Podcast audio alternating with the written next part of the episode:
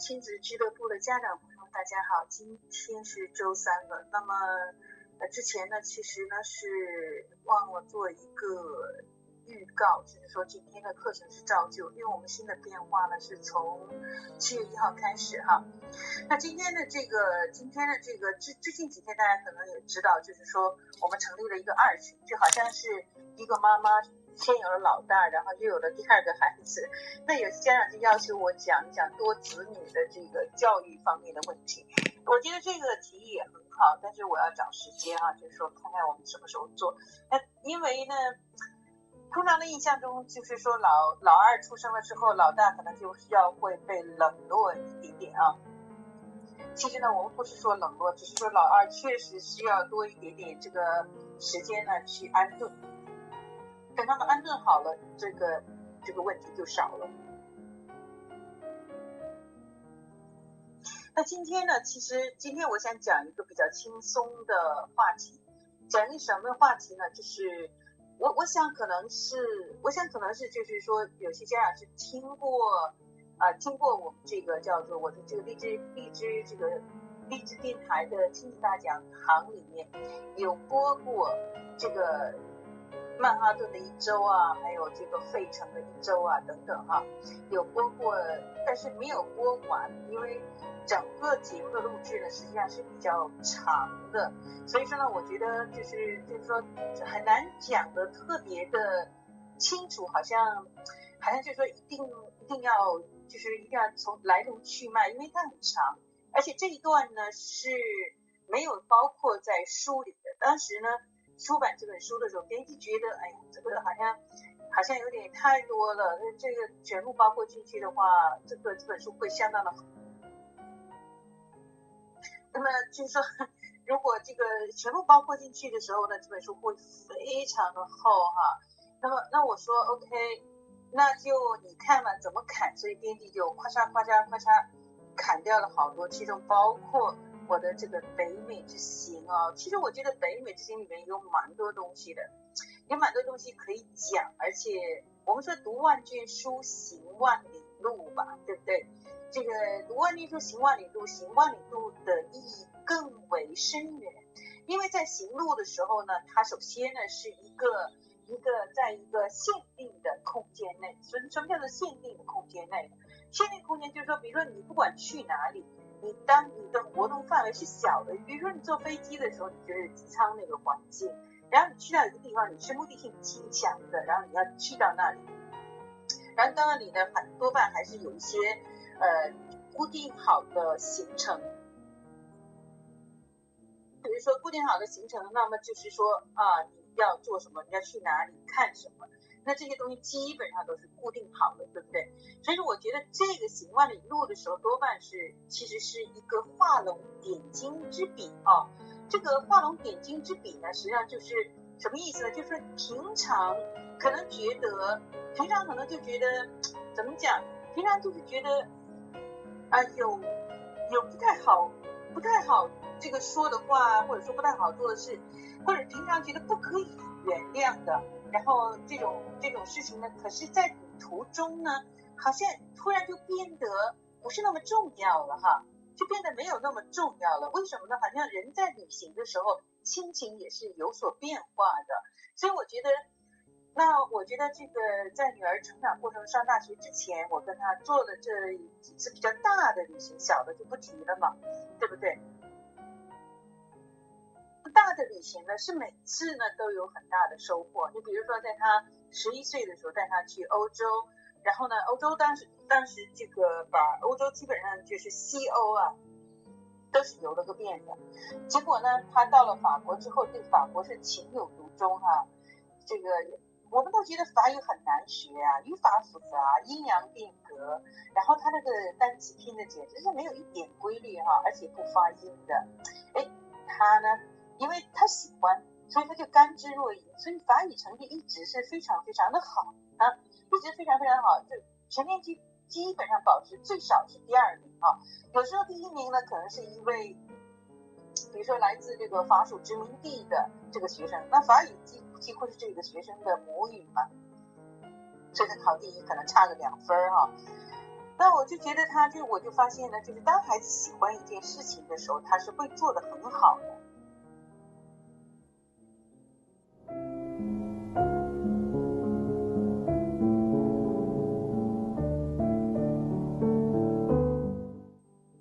是当他不喜欢一件事情的时候呢，假如他明白做这件事情的意义，他也会去做。可是呢？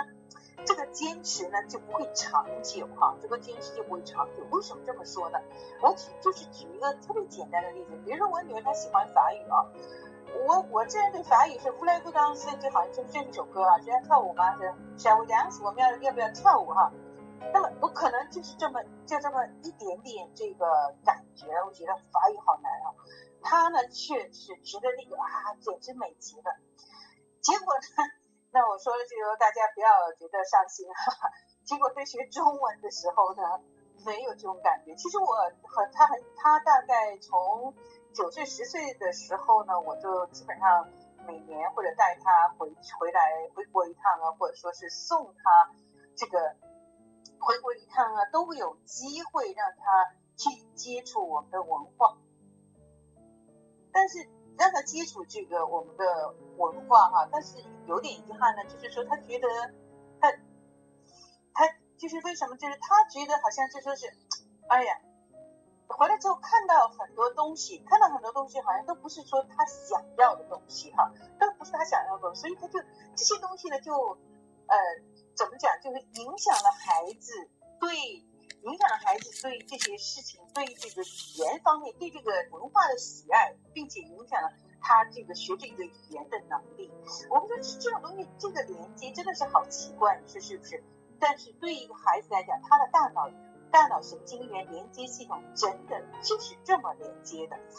啊，那么发生了什么事情呢？比如说他回来，我是去深圳的哈，深圳的因为家人在那边。那么他去深圳，比如说带他去。好心的带他去菜市场兜一圈哈，兜一圈呢，他就看到菜市场有卖那个活的，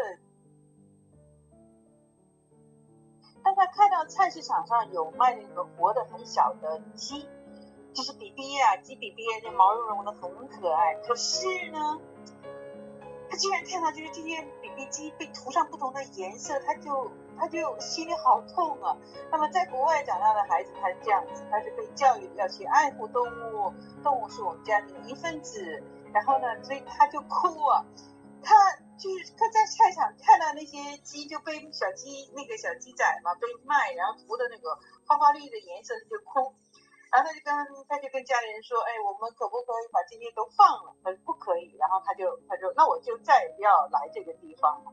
那最初的时候是因为这些事情，他从深圳回到奥克兰的时候，跟我描述这件事情的时候，还是在一边说一边哭，因为他觉得那些小鸡鸡的鸡比比好可怜啊，就是那么小被涂上这种颜色来卖。然后呢，还后面还有其他的事情呢，就是这样那样的事情。总而言之，就导致他在这个认知方面，就是就就是觉得这个，哎呀，觉得这个好像。没有那么完美啊，或者小孩子嘛，他就这样，他觉得没有那么完美，所以他在学中文的时候，他到了高中二年级的时候，最后两年做 IB 的时候，他就觉得，哎，他应该学中文，为什么？因为他毕竟是华人，他以前是会说的，但是就像文盲一样，但是他不会，不会写的，也不会阅读的哈。那么他呢？那么他呢？就说是，就后来就觉得，哎，我应该学中文，因为他看到他同学中，比如说。日本的、南韩的学生都在学中文，然后他们觉得我女儿是是华人嘛，她应该会中文，就跑来问她，哎，这个汉字什么意思啊？这个怎么写？她就觉得，哎呀，我真的不会，她觉得不大好意思了，然后自己开始发奋学中文哈。最后两年，高中最后两年开始学中文哈，从头学习，从头学起呀。后来我就发现了，没过多久我就发现他学的这个中文确实是因为觉得，呃，因为这个觉得就是理性的觉得自己应该去学这门语言的，因为它比较有用，然后因为它怎么怎么样对自己好，这是理性的决定。可是这个理性的决定比起那个感情上的那个决定，那这我这一看这个，这简直是真的差很多。虽然说中文很卖力的学，从一个一个汉字学，然后这个汉字里从那学的时候，还在跟我说妈妈，为什么这个这个这个方框，这个呃这个叫什么 square，还有这个方框里，比如说一个口字啊，中间一个横，然后这横出来，跟这横一半，跟这全横。他说都不一样，都不是一个意思。我说对对，汉字就是这个样子。他当时就是说，可是呢，他我就我就没有问，我不不会去问他，你觉得怎么样呢？因为你看得出来的嘛，你是家长，你天天跟他在一起，你还用问吗？我从他写这个写这个造句啊，然后造句子啊，然后从写东西的这个。呃，这个给，比如说编一个小故事，然后起一个人的名字上，我就知道他其实呢，真的是这只是一个理性的决定，感情上还差很多东西在里头。比如他的他的这个，比如说写一个小故事，他的主人公这个名字永远都是叫王小玉，这王小玉多好写啊！三横一竖王，那小字总是会写的吧？玉呢就是三横一竖王，再加多一个点儿嘛，啊，加上一个点儿就完了。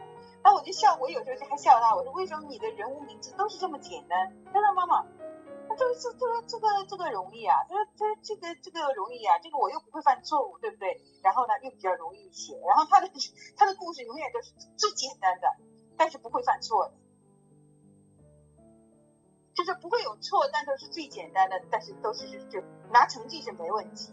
但是你就可以很明显的感觉到他喜欢的那种语言，好像那种呀那种那种陶醉呀，没事儿就说上两句两个单词，然后那种哈那种呢就是说说上两个单词，然后那种感觉等等哈，那么。和什么呢？和这个学中文的这种状态那是完全不一样。然后到大学之后呢，又在继续学法语，然后到法国南部去做那个，我们叫做叫什么语言训练营，还是做什么？是大学里组织的组织的那种交流营吧。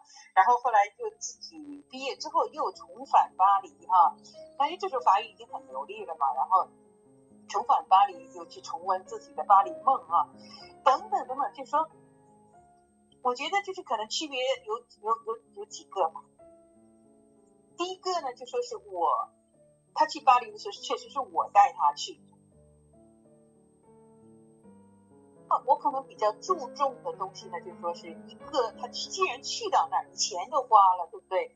然后呢，你你旅行途中你会碰到不同的事情，可是作为一个智慧的家长。你如何把这些事情化解，然后并变成孩子能够引导孩子能够积极向上，然后这个这个为之神往的这么一个动力？那我觉得这个是要，这个确实是要功夫的，对不对？你不是说每个家长，尤其是新手妈妈或者说怎么样，她都能够做到。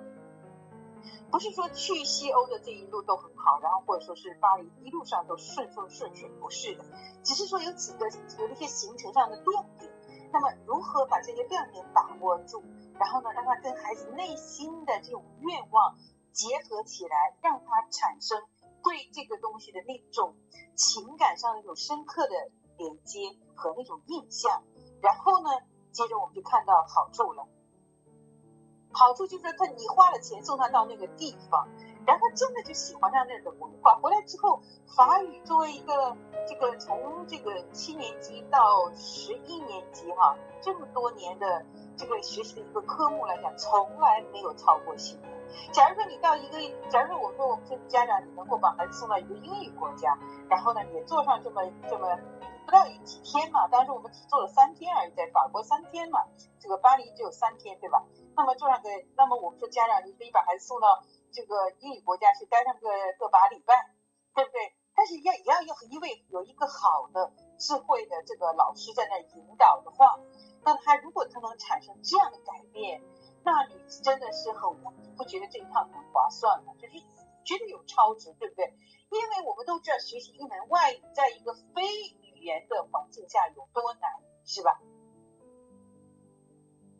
所以说，我比如说你学中文，你在新西兰学中文，我那我们家里还是可以讲中文的，对吧？还有中文电视啊，中文报纸可以看，至少你还有一点点环境，对不对？那么当然是在在比如在国内学学英文，也几乎是同样的状态。你可以看电视节目啊，而且这种现在网上的这种手媒体啊，这种各种各样的这种媒体，英文的都有的，包括英文的视频啊，你都有，你都很很可以看到。但是很多时候你就知道，很看到孩子，哎，弄弄弄一下，刚开始挺来劲。过了不久，它就断掉了。为什么呢？就是说，它就停掉了，会觉得没意思了。很多家长说：“哎，干什么都没长性呢。”说我们家孩子够呛，干什么都没长性，都是剃头剃头挑的，不是叫做什么三天两头的啊，叫做什么？就是一开始很好，然后过一阵子就不行了。因为这里面其实是有一个有不同的方法，你可以实现自己的目标哈。方法有几种哈。那第一个就是通过特定的这个事件，就是孩子感觉极度兴奋、极就是非常开心的事件。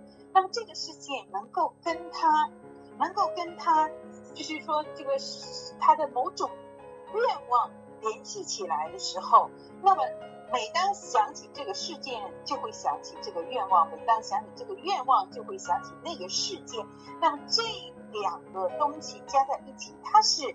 相生相惜的，然后是不断的你鼓励我，我你鼓舞着我，我鼓舞着你，然后一直往前走。其实那次后来我大概在我女儿高中毕业的时候，我就问她，我说很多人问一个问题哈，我说妈妈问问你吧。她说什么问题啊？我说那个很多人问就是你女儿什么时候开始有想法想去国外读书的？因为我自己都从来没有问过他哈，但是你知道家长问问题可以千奇百怪，什么问题都问什么，是不是？然后他说了一句，其实让我非常的惊讶。他说：“因为我们是让我自己想想看，二零零五年的元旦那一天，从啊法兰克福坐飞机到伦敦的希斯罗机场，然后从希斯罗机场飞香港，然后从香港入境去了深圳啊。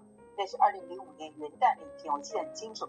为什么呢？因为前一天十二月三十一号那一天，我们都在欢度新年嘛。然后元旦一大早我们就离开了哈。”然后我就问他，他说：“他说妈，在我们在我们回我们去香港的飞机上，离开欧洲了，然后去香港的飞机上，就说他就心里想着，我有一天我要回来的，我要我要去我要去，因为因为当时我们就说决定是就是会回新西兰嘛，然后他就是说有一天我们回来，因为很喜欢那里，有一天他会回去读书，有一天他会回去那里度假或者怎么样，他那个时候就下定了那个决心。”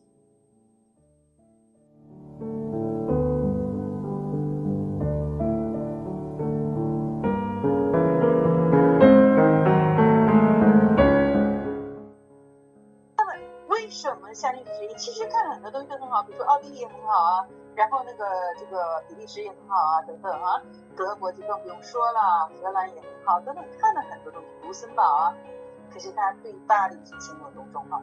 那么这个愿望混着巴黎的香水的味道，就是我们买的一些东西，比如说香水啊，你比如说这个是这个迪奥的这个手链啊、饰品啊，然后香榭丽舍大街上的贝雷帽啊，然后。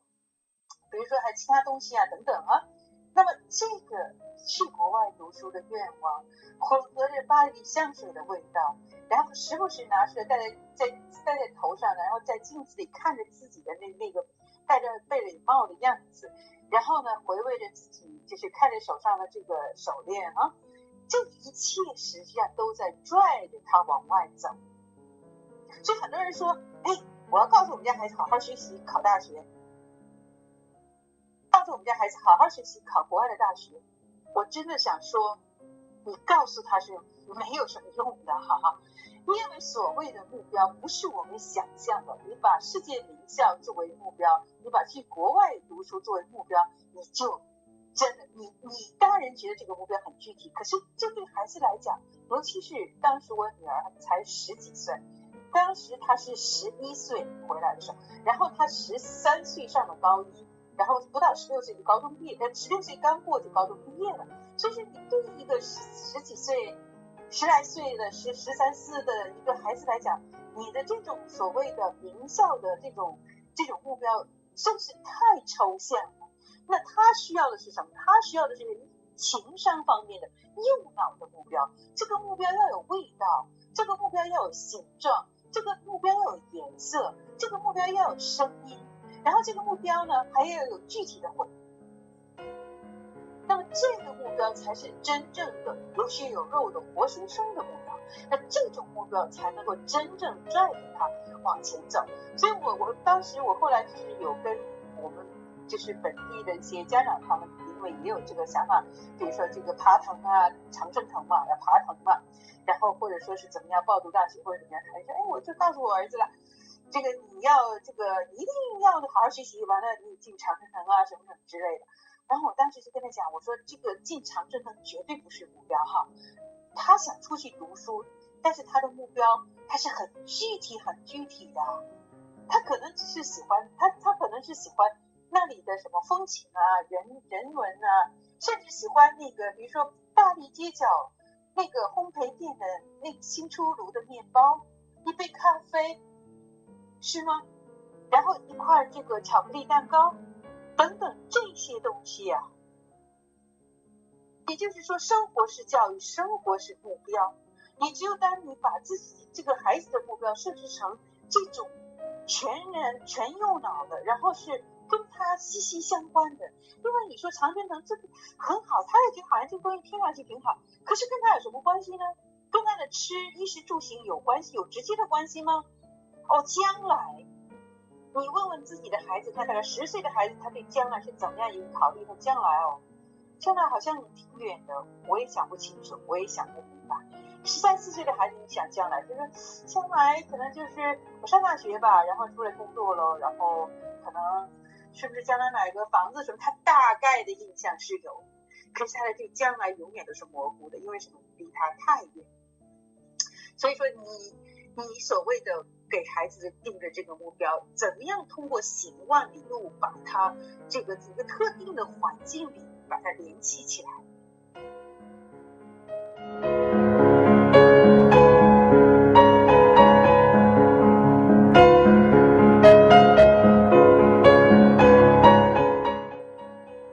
然后呢，把这个目标和这个这个行路时的这种种种体验揉为一体，而变成提升他人生境界的一个很大很大的这个这个鼓动力哈。我们说这个孩子他走走停停，你看着他一会儿好一会儿不好，一会儿进步了一会儿又停滞了，一会儿还倒退了，哎，这好奇怪，他为什么就不能啊就一路往前呢？但是因为拽着他走的那个动力，他不是一直有的。那么我们现在要做的是什么？是把那个动力再加大，再加大，然后再加大。那么这样对他的这个，就是拉着他走的时候呢，你看到的那个波折就会越来越小，那个停顿就会越来越少。可是你如何去加大孩子的这个动力向前走的这个动力呢？这是一个非常复杂的工作哈。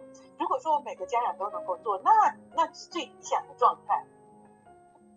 但是这个东西确实非常复杂，它不仅有很高的智商在里头，它还有很高的这个情商在里头。最重要的，它需要的是要境界。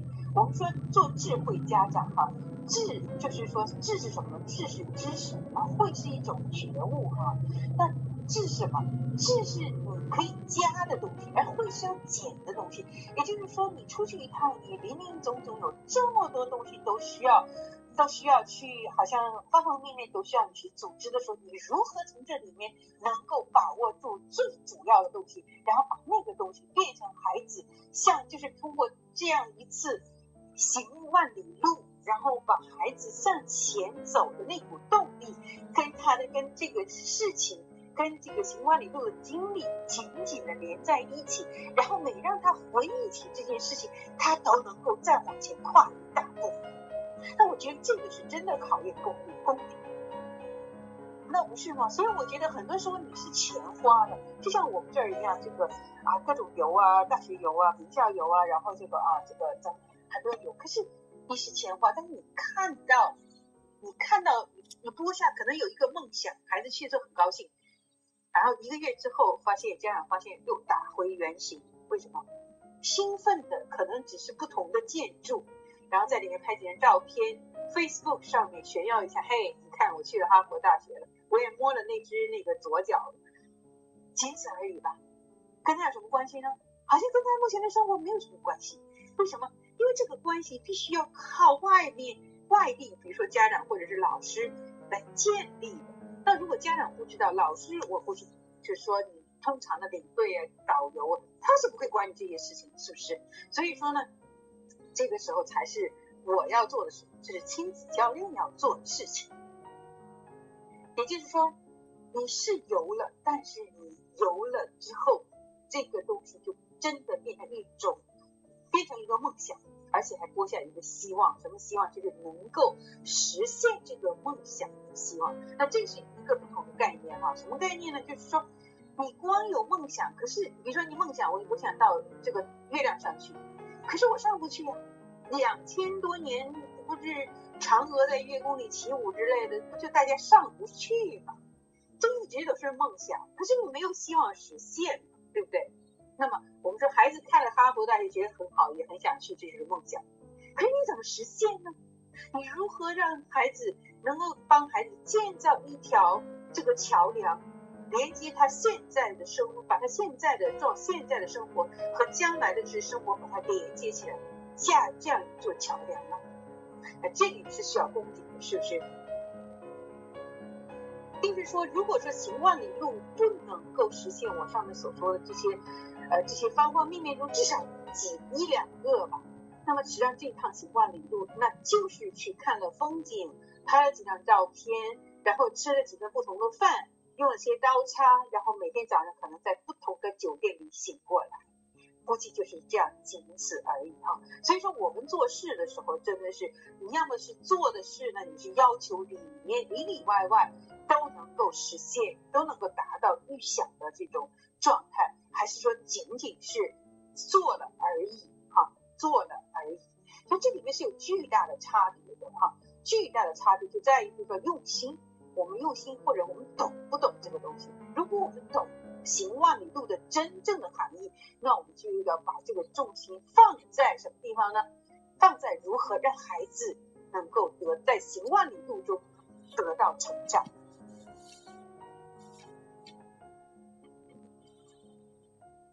今天呢，其实这个是讲了我送，就是就我跟我女儿就是做这个旅行中的。这个比较早的一次啊，本来是想讲那个美国的那个行程的。那我看，呃，如果说我们大家时间或怎么样，我们可以再找一次时间呢，另外的时间去找去讲这个美国的行程，因为那个行程也是非常的值得，就是说跟大家分享啊。也就是说，你这个最初的梦想的这种建设立，就通过你去行万里路，然后让孩子置身于一个让他感到很。很兴奋，然后很有吸引力的环境，然后你如何再把这个这种他的兴奋啊，然后他那种情感上的那种能量啊，跟他的这个自己的理想愿望这个联系起来，变成一个能够这个推动他向前走的一个动力。这个动力呢，要支撑着他至少好几年的状态吧。为什么呢？我们想，这个十来岁的孩子，你至少要支撑到差不多这个考完高中，是不是要几年的状态？所以说，这个这个东西呢，它的做法呢，就如何把这个行万里路与孩子自身的这个这个愿望，还有他自身的状态联系起来，然后把这个变成一个他前进，至少在高中毕业前前进的一个动力，顺带着也把一种语言学好。那我觉得这个确实真的是一个很，如果能够做好这件事情的话，那我觉得真的是就是说是一件非常好的事。对家长来讲，你也可以省很多心的，是吧？那么这件事情，我自己觉得目前为止，我可能是唯一能做的哈。因为什么？我带过这样的家，带过这样的学生，然后我知道他这种状态，然后我们也实现了我们既定的目标。所以我觉得，因为这个真的是很考验。从这点上来看呢，不管怎样，就是我们决定让孩子去行万里路，那么至少家里要明白孩子应该在哪些方面得到怎样的这种得到怎样的这种进步，然后呢，这样的话这个行万里路才物有所值，而且是物有超值，能够让在家长在接下来的几年时间里呢，至少有一个这个能够怎么讲一个开心快乐比较轻松的时刻，然后呢，看着孩子。能够取得更大的这个成功。好，今天的课程呢就到这里哈，谢谢大家。